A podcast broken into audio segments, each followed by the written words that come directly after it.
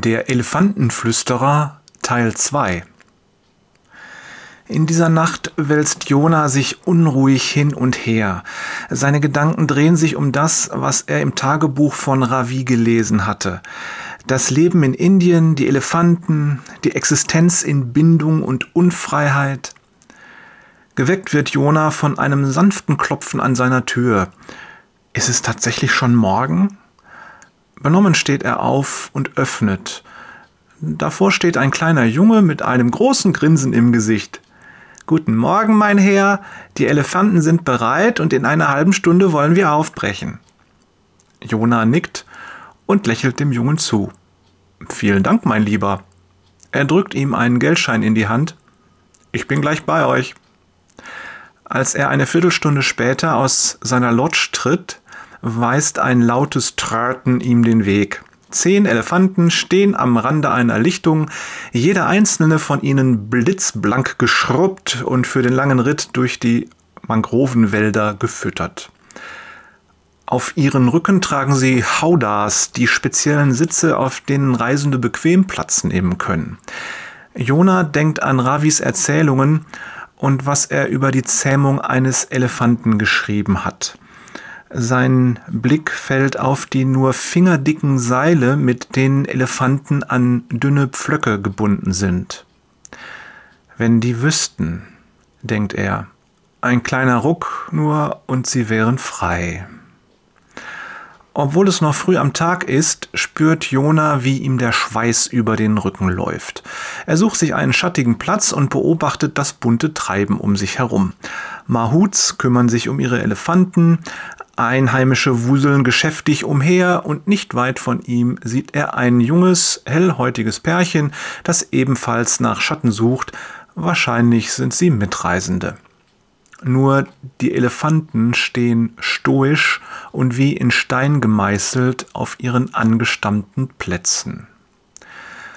Undeutlich erinnert Jona sich an ein ähnliches Bild, das in der letzten Nacht in seinen Träumen herumgespukt ist.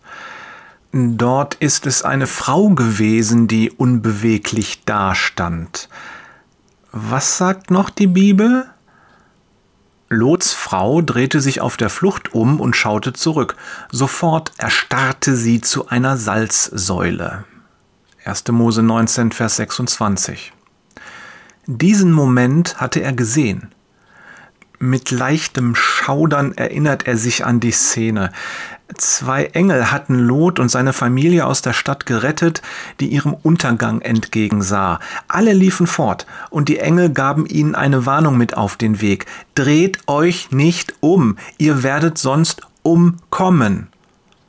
Dann der Moment, als Lots Frau diese Weisung vergisst oder sie nicht ernst nimmt Warum sie sich umdreht, ist nicht ganz klar. Vielleicht war es die Faszination des Untergangs, diese gewaltigen Kräfte der Zerstörung, die sie sich umschauen ließen. Vielleicht war es ein Bedauern, ein Nachtrauern über eine Zeit, die unwiderruflich vorbei ist. Doch vielleicht war es auch einfach ein Nicht-Loslassen können, das Festhalten an etwas Altem, dessen Zeit abgelaufen ist was auch immer sie dazu brachte, sich umzudrehen und zurückzuschauen, die Konsequenz war furchtbar. Sie erstarrte zu völliger Bewegungslosigkeit. Bewegungslos wie diese Elefanten dort, die durch ein schmales Band an ihre Vergangenheit gekettet sind. Mehr ein Band als ein Seil, mehr eine Erinnerung als eine Verbindung. So schade, schüttelt Jona leicht den Kopf. Es gibt so viele Menschen, denen es geht wie diesen Elefanten dort. Sie klammern sich an ihre Vergangenheit und können nicht loslassen. Und das bindet sie.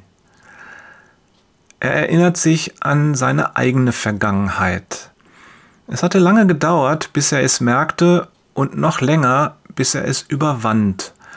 Das sehnsüchtige Zurückschauen auf die Sünde.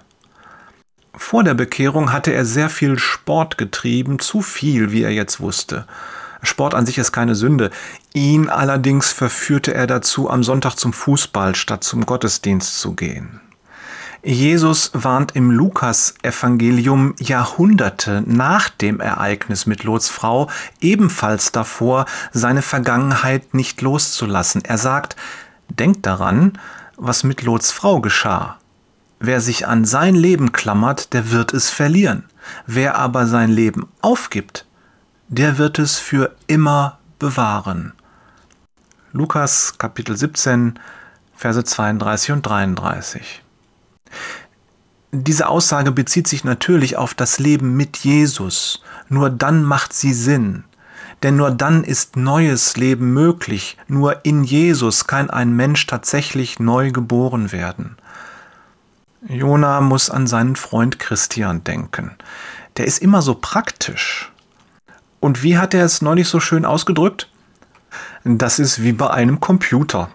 Egal was wir Menschen machen und versuchen, wenn es beim Computer hakt, ist es doch immer nur ein Neustart mit dem gleichen alten Betriebssystem. Wir können daran herumschrauben und hier und da was verbessern, aber das System bleibt dasselbe. Mit Jesus bekommst du ein komplett neues Betriebssystem. Nur Jesus kann dein System erneuern. So ist es, denkt Jona. Ohne Jesus ist immer nur alter Wein in neuen Schläuchen. Eine Stimme reißt Jona aus seinen Gedanken. Entschuldigung, gehören Sie auch zur Reisegruppe, die heute zur Elefantensafari aufbricht? Verwirrt schaut Jona hoch. Für einen Moment glaubt er, er ist in einem Film. Das kann doch nicht wahr sein. Fortsetzung folgt. Herzliche Grüße von Jörg, welche Bänder halten mich, Peters und Thorsten, mach einen Reboot mit einem neuen System, WADA.